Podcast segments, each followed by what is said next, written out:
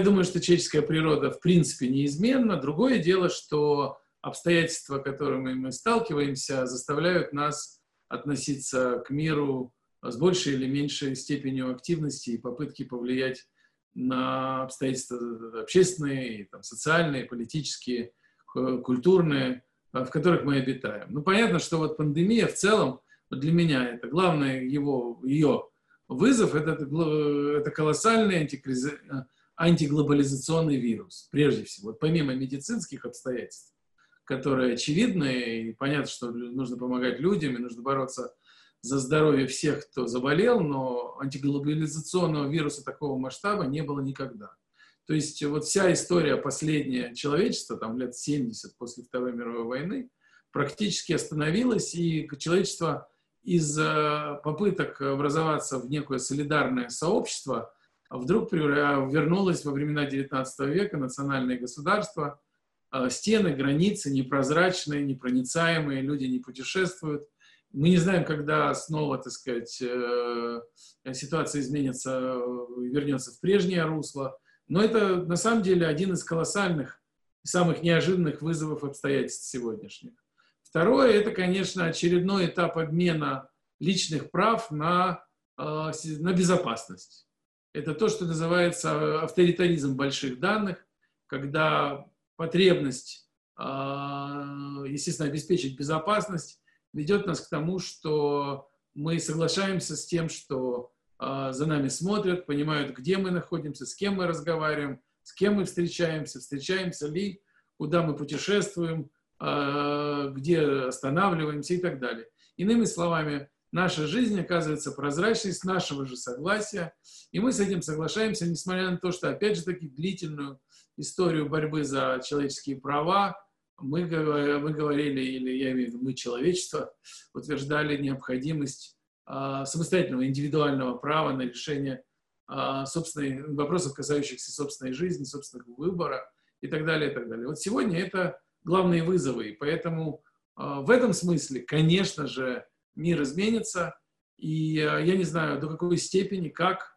Э, понятно, что с этими вызовами будут э, справиться нелегко, потому что заново обеспечить солидарное существование Европы после того, что вот случилось, а каким-то образом вернуться к разговорам о помощи мигрантам, ведь еще недавно у нас были миллионы мигрантов, стоявшие перед нехорошими пограничниками на границах Евросоюза. Я имею в виду людей, которым угрожала опасность, и наверняка угрожает и сегодня выживанию их из Северной Африки и, конечно, Ближнего Востока. Что с ними происходит, где они сейчас, об этом а, так сказать, вообще перестал кто-либо говорить. И вот все эти вызовы многочисленные, с которыми как бы, а, мы жили до начала пандемии, нам придется заново а, а, столкнуться, и заново ответить на эти вопросы, уже исходя из понимания, которое принесет нам вот опыт э, пережитой пандемии, карантина, закрытости национальных границ и всего того, что, в общем, угрожает существованию транспарентного глобального мира, о счастье которого мечтали так многие на протяжении столь длительного времени. Ну, это большое потрясение, конечно, причем такое глобальное потрясение, которое коснулось всех без исключения людей, живущих на Земле. Поэтому трудно себе представить, что кинематограф, э, я имею в виду в широком смысле, визуальный контент, будь это фильмы или сериалы, пройдет мимо. Больше того, я полагаю, что нам не избежать нескольких волн э, фильмов и сериалов, которые будут сделаны в той или иной степени, э, э, так сказать, э, имеющие э, отношение к тому, что происходит сегодня. Другое дело, что мне кажется, что э, хороших, что ли, будет немного, как и часто это бывает. Но способ э, проанализировать поведение человека в экстремальных обстоятельствах, а ведь именно этим занимается кинематограф очень часто. В любом случае, содержательный кинематограф всегда исследует человека. Это всегда так. Он для этого и существует. Это одна из его главных функций.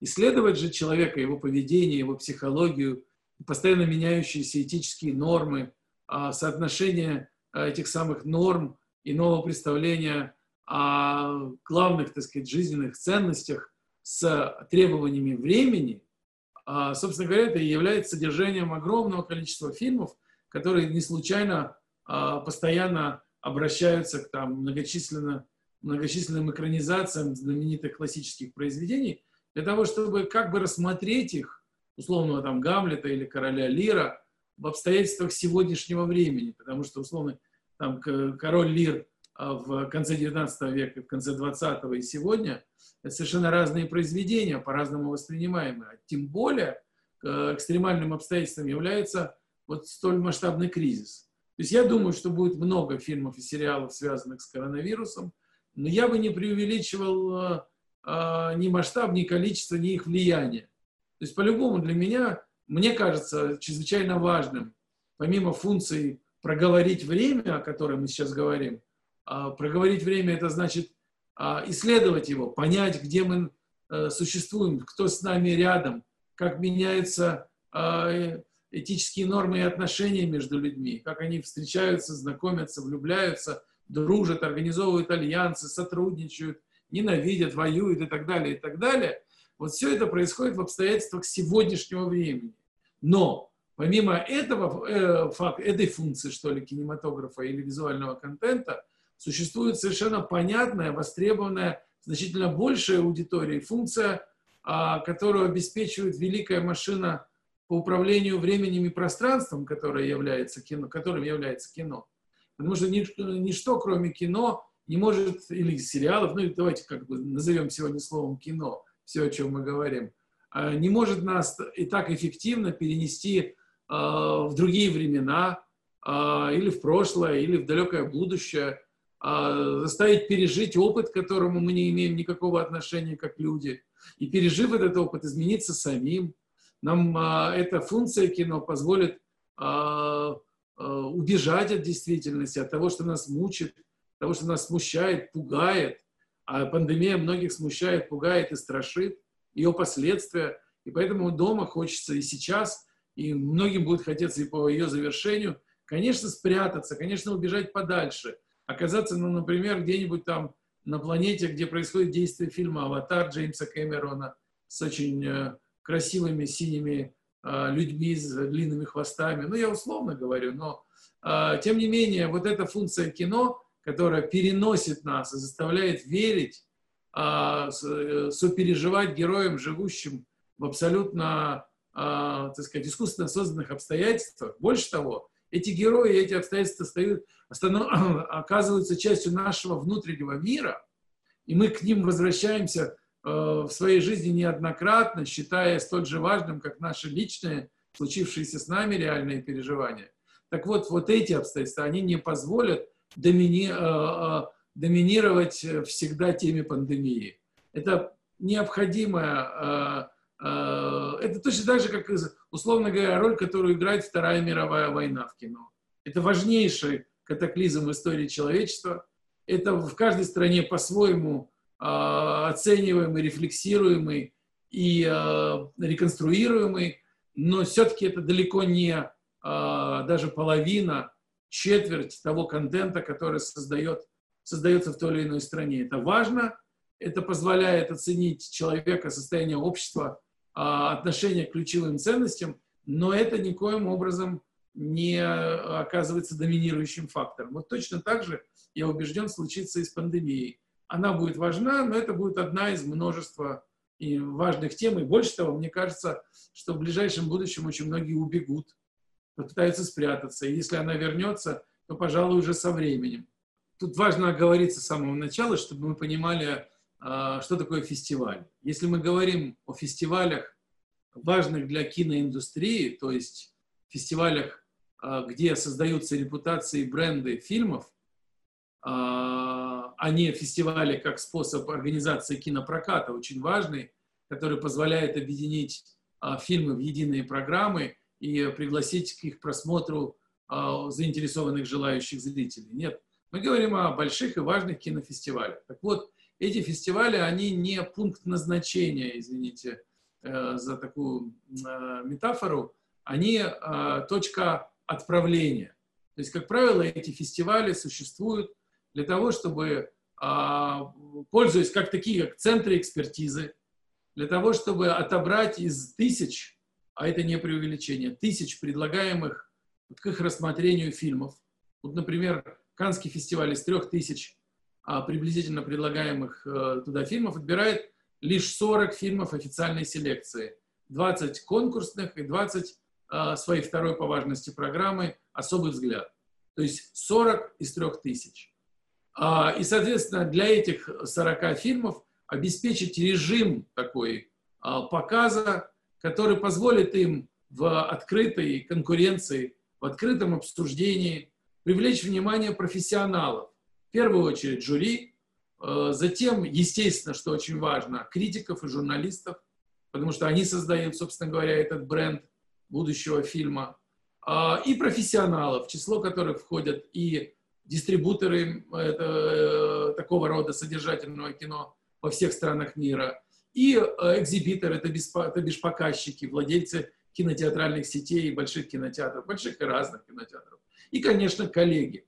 Так, собственно говоря, фестиваль – это место, где кинематографическая экспертиза оценивает содержательные фильмы, пытающиеся справиться вот с той задачей, о которой мы говорили чуть раньше, проговорить время, сделать это свежо, необычно, инновационно, подчас радикально и вызывая, вызывая, так сказать, бурю разнообразных противоречивых оценок, проговорить время и тем самым э, начать жизнь фильма. То есть после э, фестиваля картины приобретают для дистрибуции в разные страны мира, их показывают в кинотеатрах, они выходят, они выходят на телеканалах, они появляются в этих странах на стриминговых платформах. И таким образом жизнь кинофильма, начиная с фестиваля, оказывается либо длинной, что вот ради чего все сражаются. И здесь я упомяну важное обстоятельство, что, например, одним из самых коммерчески успешных режиссеров советского периода является, и это об этом мало кто об этом отдает себе отчет, Андрей Арсеньевич Тарковский. Почему? То есть никакой не герой проката э, тех времен, чьи фильмы собирали там немыслимое количество а, э, там, денег в кинотеатрах, на чьи картины продавались многие-многие миллионы билетов, такие были там пираты 20 века. А именно Тарковский с его вроде бы сложными авторскими, высокохудожественными произведениями. Почему? Потому что его фильмы живут уже 50 лет, причем живут активнейшей жизнью. Они э, многократно, постоянно показываются на те, всеми телеканалами. Они всегда присутствуют, эти картины, в библиотеках стриминговых платформ. Они заново восстанавливаются, реконструируются и выходят в кинотеатральный прокат. Они выходят в коллекциях Blu-ray, там, DVD. И все это происходит, что очень важно, во всех без исключения странах мира.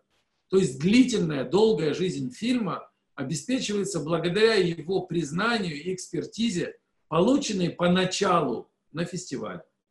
Поэтому для тех кто в этом году в силу ну, понятных обстоятельств не сумел прорваться на фестивале и не сумел получить а, либо отказ, либо согласие, а затем бы участвовать в фестивале, так сказать, оценку экспертного сообщества, а, для этих людей, скорее всего, единственным правильным движением будет ждать следующего года.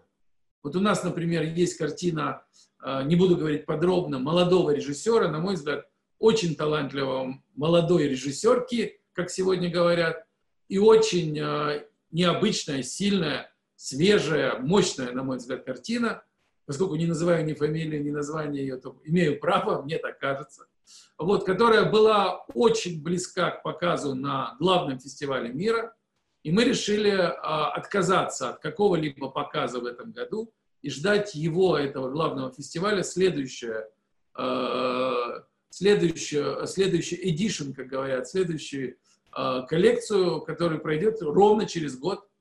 И мы будем это терпеливо ждать и надеяться, что несмотря на то, что фестиваль никогда не дает никаких гарантий, что даже если в этом году картина принята в официальную программу, то она попадет в следующем году обязательно. Фестиваль не берет на себя, серьезные фестивали никогда не берут на себя, на себя такие гарантии, но тем не менее мы по зрелому размышлению посчитали для себя правильным надеяться на попадание в, главный, а, в главную программу мира и дальше, так сказать, дальнейшую возможность жизни фильма а, предпочесть его, ну, такому, я бы сказал, необязательному показу, который не привлечет внимание широкой аудитории или аудитории любителей, знатоков.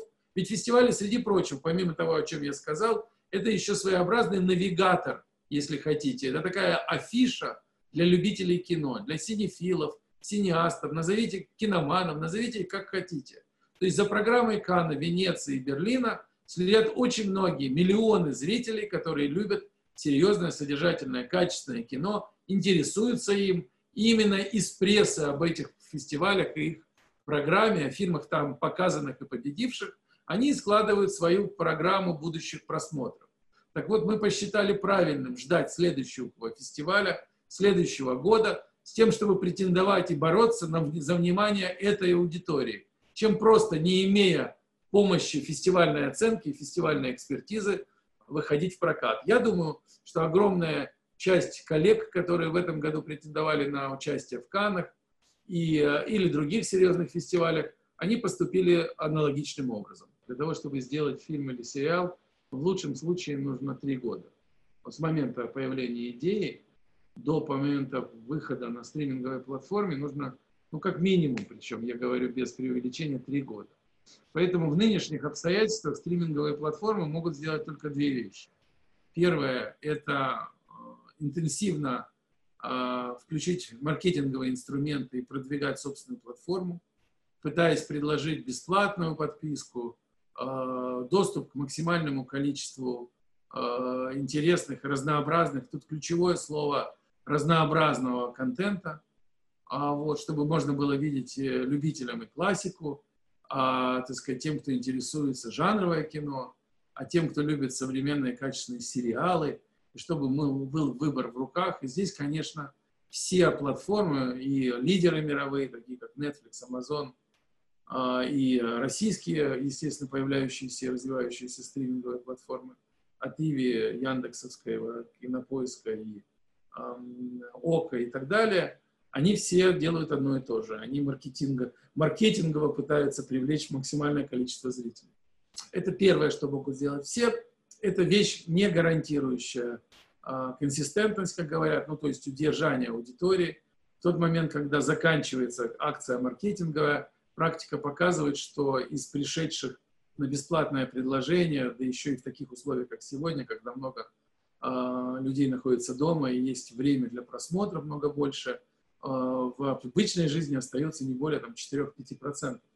На самом деле многие уходят. Это уже бывало проверено неоднократно, пусть не в условиях пандемии, но в условиях а, таких больших и масштабных маркетинговых а, компаний, атак.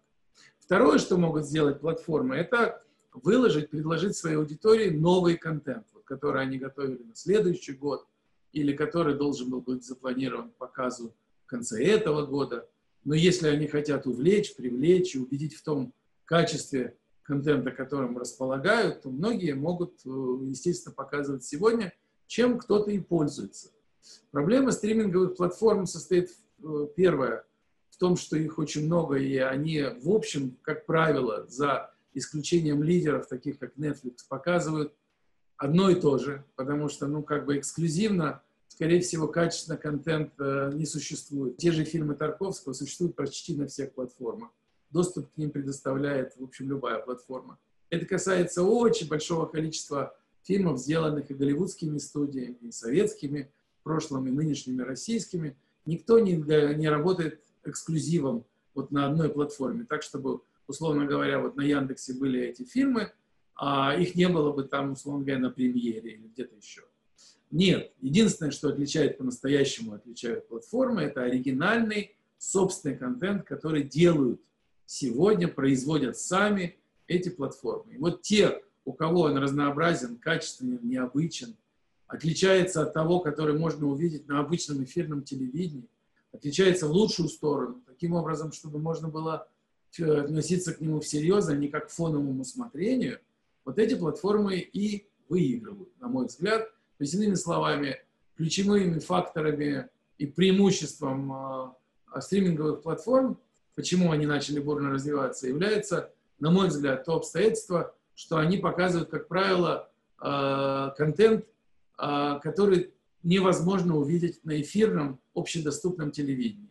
То есть это контент, который можно охарактеризовать либо цифрой рейтинга там, для аудитории старше 18 лет, то есть контент, который а, может включать в себя и а, сцены жесткого насилия, и а, сцены откровенные, и, естественно, не обязательно будет завершаться хэппи-эндом, счастливым концом.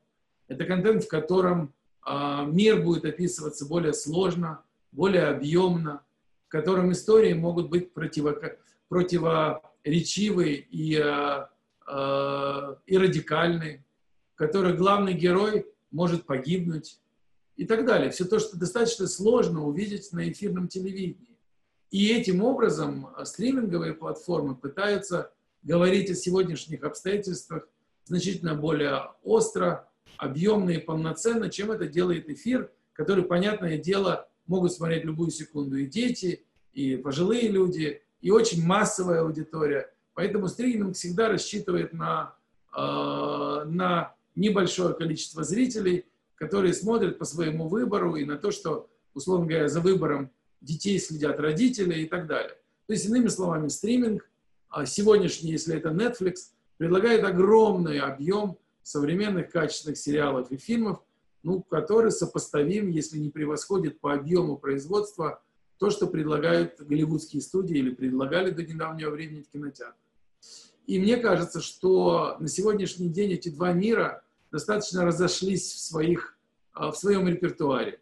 Мне кажется, что кинотеатры окончательно после пандемии закрепятся как точки а, места обитания, что ли, ареалы обитания фильмов аттракционных, зрелищных, явно теряющих в эмоциональном впечатлении при просмотре дома, а вот, и потому, так сказать, привлекающих зрителей а, к себе туда больш, на большие экраны.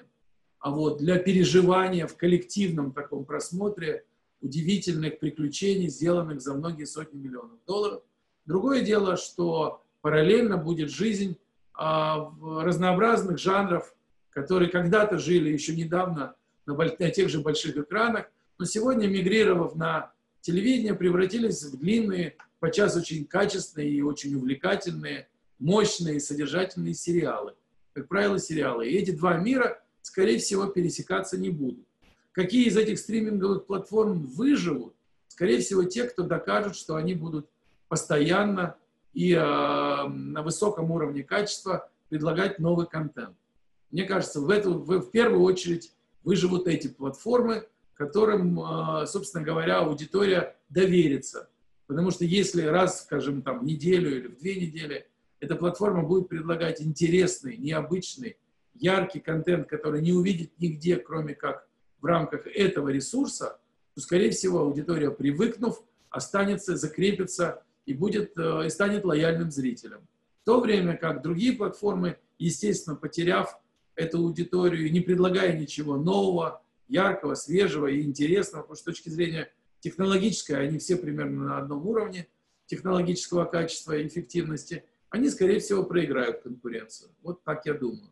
А кинотеатры, естественно, будут бороться за вот то эмоциональное впечатление, которое могут доставить только они во-первых, как бы пойдут ли вообще в кино. Я думаю, что пойдут, конечно, пойдут, вернутся, но в несколько этапов, потому что мне трудно себе предсказать, предвидеть, как быстро, собственно говоря, это произойдет. Но понятно, что пока вакцина не убедит всех в том, что в кинотеатрах безопасно сидеть рядом с большим количеством людей, до тех пор люди, многие будут бояться по этой причине ходить в кинотеатр.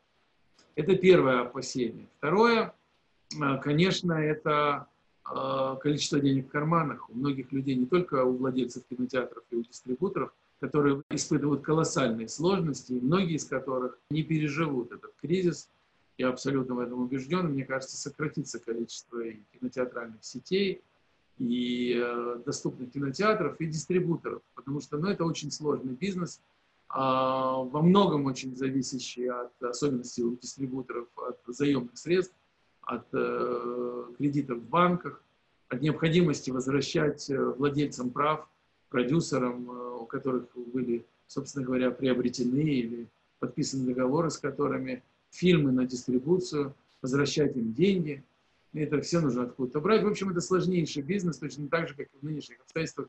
Кинотеатрам выживать, платить зарплаты, оплачивать все расходы, при этом не получая ни одной копейки из проката, безумно сложно.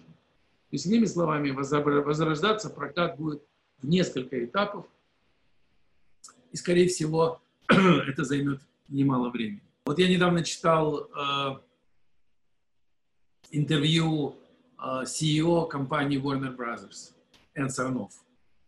И она, посчитала, она говорила о том, что из кинотеатра, среди множества, так сказать, факторов, которые она упоминала, она говорила о том, что из кинопроката исчезнет сложное кино. Дело в том, что очень много лет авторский кинематограф жил в своем сегменте обитания на кинотеатральных э, экранах. Причем в ряде стран жил очень успешно. Ну, чего греха таить. Франция практически страна, ради которой очень многие авторы во всем мире делали картины, или при помощи а, французских продюсеров, или при помощи французских фондов, центров кинематографии. И эти картины всегда выходили во французский прокат.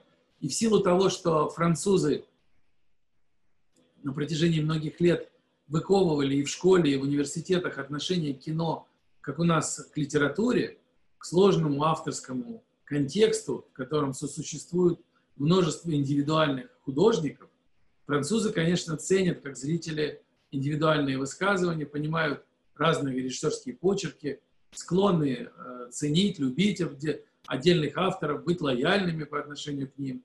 Поэтому э, Франция всегда была в отличие, например, от соседней, не менее культурной Германии, страны, в которой в каждом селе чуть ли э, не есть э, симфонический оркестр и опера, и опера, а вот, но в Германии нет такого отношения к авторскому кино. То есть, иными словами, в Соединенных Штатах на побережьях, ты видишь, Сан-Франциско, Лос-Анджелесе, если на западном побережье, или в Нью-Йорке, э, Филадельфии, э, или там Бостоне, если говорить о восточном побережье, всегда а, с успехом шли авторские картины. Так вот, а, CEO компании Warner Bros. считает, что они будут из проката вымыты, что они сдвинутся в основном в сторону стриминговых платформ. Поэтому я все же надеюсь, когда я говорю, что на экране выживут аттракционы, что под аттракционом имеется в виду не только э, огромные, многомиллионные, а сегодняшние большие блокбастеры, например, из э, вселенной Марвела, стоят в общей сложности около полумиллиарда долларов, это 200, 250, 300 миллионов на производство и примерно столько же на выпуск фильмов в прокат, полмиллиарда долларов. Но и аттракционом может являться талантливо сделанный, очень маленький в финансовом выражении затрат, я имею в виду понесенные на него, а, фильм ужасов. И они могут вот идти, вот не случайно, вот э, в кинотеатрах вымыт весь средний сегмент а, производства, который раньше доминировал там, то есть фильмы такие, как, ну, например, э, «Английский пациент», которые там стоили там, 50 60 миллионов долларов производства, или там 30, такие. Вот, например, замечательный, я часто говорю, я читал недавно просто интервью замечательного сценариста Аарона Соркина, это лучший голливудский сценарист, на мой взгляд, написавший много выдающихся фильмов, и он говорит, что, пожалуй, из его выдающихся фильмов все, за исключением одного, несколько славных парней, Мартина Скорсезе, они скорее всего, бы не вышли сегодня в прокат, включая, например, коммерчески успешный фильм «Социальная сеть» про Цукерберга, Дэвида Финчера фильм, который не просто вышел успешно в прокат, собрал много денег, но и получил еще несколько Оскаров. Вот он считает, что его сделанные примерно за 30 миллионов долларов фильмы, в нашем случае это, так сказать, естественно, другие бюджеты, я сейчас привожу бюджеты, просто американские, это не означает, что их нужно механически переносить на нашу почву ну, так сказать, средний, средний, так сказать, сегмент. Вот, где герои в основном разговаривают, где нет экшена, нет аттракциона и нет саспенса такого важного для аудитории жанрового кино, скорее всего, они бы сегодня были бы сделаны либо как сериалы, либо показаны напрямую на стриминговых платформах. Вот мне кажется, что подавляющее большинство фильмов, вот представим себе, например, великий фильм э, Михаила Ханеке «Любовь». Трудно мне будет представить после пандемии, что массовая аудитория, как это было, причем он успешно прошел совсем недавно, когда он, так сказать, выиграл Каннский кинофестиваль, все награды, получил Оскар за лучший а, международный фильм, а, получил Золотой глобус. И он вышел в прокат, и он собрал в общей сложности в мире гигантскую сумму, около 20 миллионов долларов. Причем он там в прокате в Америке, если я не ошибаюсь, собрал 7. Вот это сегодня больше невозможно. Думаю, что такие картины напрямую отправятся на стриминговые платформы, где, вероятно, э, будут рады их э, приветить, и, использовав имя, э, огромное имя Ханеке, репутацию у любителей кино, постараются привлечь вот этих самых любителей кино в базу своей подписки и угостить их ими, извините за такое выражение, вот таким неожиданным высокохудожественным блюдом. Но вот представить себе, что вот такое кино останется в кинотеатрах, мне кажется, трудно. Наступают времена, когда полностью изменится модель производства, дистрибуции и, я бы сказал, в целом жизни а, авторского кино. Жанры разошлись, что если в кинотеатрах в основном останется аттракцион, а, эмоциональное впечатление, от которого дома а, на даже очень хорошем плазменном экране резко сократится, ну просто понятно – для показа там Марвела, DC, нового Бонда, э, Звездных войн или там какого-нибудь фильма из вселенной Средиземья, настоящего большого, вам нужен будет очень большой экран, IMAX, гигантский звук, много людей, но это другое впечатление. Дома вы потеряете. Вот. То понятное дело, что на стриминге вы можете использовать преимущества своего времени, вы можете смотреть не двух или трехчасовой максимум вариант того или иного фильма или любимой книги, а 20-часовый. Не случайно Amazon купил за 200 миллионов долларов только права, я сейчас говорю только о стоимости прав э, на э, вселенную Средиземья, я имею в виду э, «Властелина колец», «Хоббита» и так далее. И они будут, Amazon, сейчас как бы подбираться к сериалам, к, к сериалу, который значительно более подробно, чем это сделал Питер Джексон, опишет вселенную того мира, в котором происходит действие. Преимущество стриминговых платформ – это, конечно, возможность восстановить а, в памяти пропущенное, а, просмотренное ранее, полюбившееся ранее. И вы, конечно, в этой ситуации столкнетесь с тем, что многие из э, полюбившихся вами, вам 20-10 лет тому назад сериалы, с успехом прошедшие во всем мире, трудно себе бы было представить э, столь же успешно идущими сегодня. Не потому, что они хуже или плохо сделаны, нет. Но потому что и Friends, друзья, и «Секс в большом городе», «Sex in the City», и многие другие сериалы сегодняшними глазами в эпоху большой гендерной революции, бесчисленных скандалов, связанных с э, эксплуатацией женщин, с фемицидом, те, э, что, то, то, что называют фемицидом, или компании МИТУ просто бы не вышли в прокат. Многие шутки а, или в эфир. Многие шутки бы не прозвучали, на многих бы людей подали в суд, на многое бы обиделись. Многое, что проходило тогда, оказывается сегодня не, э, так сказать, неприемлемым. Я сейчас никоим, я вот меньше всего далек от э, классического нашинского разговора о двойных стандартах, о, о о том, как, значит, э, э, э, такая как бы подвергается пересмотру мораль, как под, под политические кампании подстраивается контент талантливый.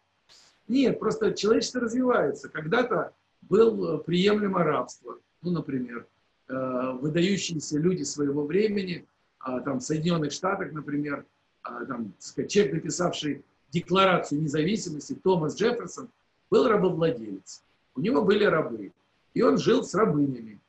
А, и как к этому сегодня относиться, когда считается, что все, что связано с рабством, это позор истории Америки. Это то, чем она справедливо не то чтобы не гордиться, а стыдиться. То есть к этому надо как-то, э, с этим надо как-то соотноситься. Точно так же а, когда-то казалось естественным второстепенное положение женщин на работе, меньшие зарплаты неравные, домогательство начальников и так далее, и так далее. Это было естественным положением дел. Ну, то есть не все считали это справедливым, верным или моральным, но ни у кого это не удивляло и не вызывало желания выступить и сопротивляться. А сегодня Простите, это невозможно. После особенностей этого чудовищного скандала с Харви Вайнштейном и без э, прецедентного срока в 23 года э, тюремного заключения после первого суда, еще будет второй в Лос-Анджелесе. Конечно, представить себе, что сегодняшним, э, в сегодняшнем мире выйдет сериал, который относится без э, должного уважения к правам э, людей, э, которые не хотят, чтобы их оскорбляли. Ну вот недавно, еще в относительно недавние времена, можно было оскорблять там национально э, там, людей, называя, я не буду там использовать слова, но понятно, что и по отношению и к кавказцам, и к евреям, и к украинцам, и к русским использовалось такое количество ныне воспринимаемых как оскорбление слов, на которые тоже не особенно обращали внимание. Иными словами, мир изменился. И изменилось отношение к человеческим правам. Право человека на собственное представление не просто о счастье и о достижении, так сказать, своих каких-то профессиональных и э, человеческих мечтаний, а на том, что он хочет, может, имеет право выглядеть, как он хочет. Он не обязательно должен быть худым. Ну, то есть это то, что сегодня называется body positive. Никто не имеет права оскорблять, издеваться над людьми, если они вполне того стандарта, который придумало в свое время медиа или какое-то сообщество людей, и который закрепился. Никто не имеет права оскорблять ни одного человека, исповедующего другую религию, даже самую э, удивительную, так сказать, неслыханную, э, сектантскую и так далее. Это личное дело каждого человека. То, что называется свобода веры, ну, естественно, да, если даже точнее, свобода совести. Вот иными словами, сегодня ко всем этим контекстам, а, проблемам и вызовам а, отношение много более острое, чем было раньше. И да, тут важно признать, что кинематографистов и общество, сообщество кинематографистов, конечно, а, бросает в экстремальные какие-то стороны. Подчас, так сказать, да, э, страдают невинные, потому что мы находимся в период, когда это особенно обострено. Но, безусловно, с каким-то течением времени успокоится многое, и, произо... и, как бы... и мы сумеем говорить так же откровенно, как это было раньше, на многие острые темы, если будет понятно и оговорено, что мы говорим это с точки зрения а, людей, которые не согласны. Но чтобы это не должно быть про, естественно, декларировано, это не должно быть вынесено в титры в начале, но в кинематографе, как очень часто, мы же понимаем от больших художников, которые, там, условно говоря, недавно смотрел театральную версию в Нью-Йорке э, замечательной книги, я считаю, просто лучшей для воспитания детей, э, «Убить пересмешника». Это, это удивительная книга не просто о расизме, а о предубеждениях, о том, что все дети, вне зависимости от расы и, так сказать, и Эм, э, и классового там, материального состояния семей, рождаются свободными от предубеждений, и только общество наделяет их, обстоятельства жизни наделяют их и расизмом, и отношением там бедные и богатые, классовым напряжением и так далее. То есть, иными словами, если мы будем понимать, что мы стремимся к миру, в котором каждый человек имеет право на выглядеть как хочет, на достижение собственного счастья, что нет разницы между мужчиной и женщиной, правах, причем не в Конституции, а в реальной жизни, в реальных обстоятельствах. То есть огромное количество женщин, управляющих компаниями, государствами, правительствами, а, преподающих, профессоров, ну то есть существующих успешно во всех тех сферах, которых долгие годы не было, то тогда мы будем понимать, что наш мир намного более справедлив. И в этом смысле сериалы, конечно, являются моделью а, моделью того мира, в котором мы двигаемся. Это не обязательно они рисуют светлые картины счастливого будущего. Но и такое может быть. А или они могут очень жестко и остро проговаривать эти темы и сталкивать, ну, как недавно был такой первый, вот чем стартовала, например, колоссальная стриминговая платформа по размеру, объему и потенциалу Apple TV+. Это, естественно, стриминговая платформа э, корпорации Apple она стартовала сериалом Morning Show, утреннее шоу. И эта история про мету, в которой право голоса есть у всех. Вот я всегда задавался вопросом, а что испытывают мужчины, которые как бы не нарушали закон, они действовали в рамках ну, естественных обстоятельств, позволенных средой, но при этом их упрекают, не просто упрекают, их отстраняют от любимой работы, в которой они преуспели, за то, что они не сделали ничего такого, чтобы было невозможным во времена, когда они стали успешными. И вот этот сериал это обсуждает. Это очень важный пример того, как может развиваться в том числе и телевидение в этом направлении. То сколько мы будем жить и сколько будет развиваться человеческое общество, выявляя все новые зоны а, борьбы за права и за свободу самовыражения, определения, собственно, а, представления о том, каким мне быть и каким я хочу стать, и чего, чем хочу заниматься, и чего достичь, тем более конфликтным будет телевидение или сериалы на стриминговых платформах, и тем в большей степени они будут обсуждать вот это время, в котором они, собственно говоря, и будут жить. Это и называется проговаривать время. Это рефлектировать главные нервные окончания, которые, бурли, которых сталкиваются сегодняшние общественные дискуссии. Чернобыль, естественно, силу масштаба проекта имени режиссера и исполнителя главной роли Дани Козловского, и, естественно, и, так сказать, самой темы, которая как бы соотносится в конфликтном эм, обсуждении в э, соцсетях э, с очень успешным, недавно показанным сериалом HBO под тем же названием «Чернобыль». Естественно, этот фильм вызывает интерес, и мы планировали, что он выйдет этой осенью. Сейчас, естественно, очень сомневаемся. И э, это серьезный вызов, но мы как раз собираемся сейчас с нашим дистрибутором, центром партнершип компании, сесть и обсудить, ну, сесть, как мы с вами сидим, э, на расстоянии и обсудить судьбу картины, когда она может выйти в прокат и как. Что ясно, что она опаздывает. Помимо этой картины, э, дело в том, что я произвожу и пытаюсь развивать как русскоязычные, так и международные многоязычные проекты. Из русскоязычных я очень сфокусирован на авторском кино молодых кинематографистов. Для меня это очень важно. И после понятного, показанного в Екатеринбурге фильма, неоднократно показанного «Дылда» Кантемира Балагова и приезжавшего Кантемира туда, вам в гости, а, естественно, мы сделали несколько и делаем несколько картин, даже его однокурсников. Мы делаем, а, мы почти вот закончили картину его однокурсницы, по-моему, очень талантливой Э, режиссерки Киры Коваленко. Она называется «Разжимая кулаки». Мы а, остановились, вот пандемия заставила нас остановиться ровно посредине съемок фильма Владимира Битокова, чей предыдущий первый дебютный фильм а, «Глубокие реки» получил приз за лучший дебютный кинотавре. А его новый фильм называется «Ну пока», это рабочее название. А, не скажу даже, ну, выйдет нормально. А названиями вот мы остановились. Мы закончили картину молодого режиссера, это уже другая мастерская. Еще один фильм мы закончили, это фильм выпускника Московской школы нового, нового кино Исмаила Сафарали. Человека с очень необычной и разнообразной биографией, успешного э, финансового в прошлом, э, такого менеджера и банкира. Его картина э, «Дочь рыбака».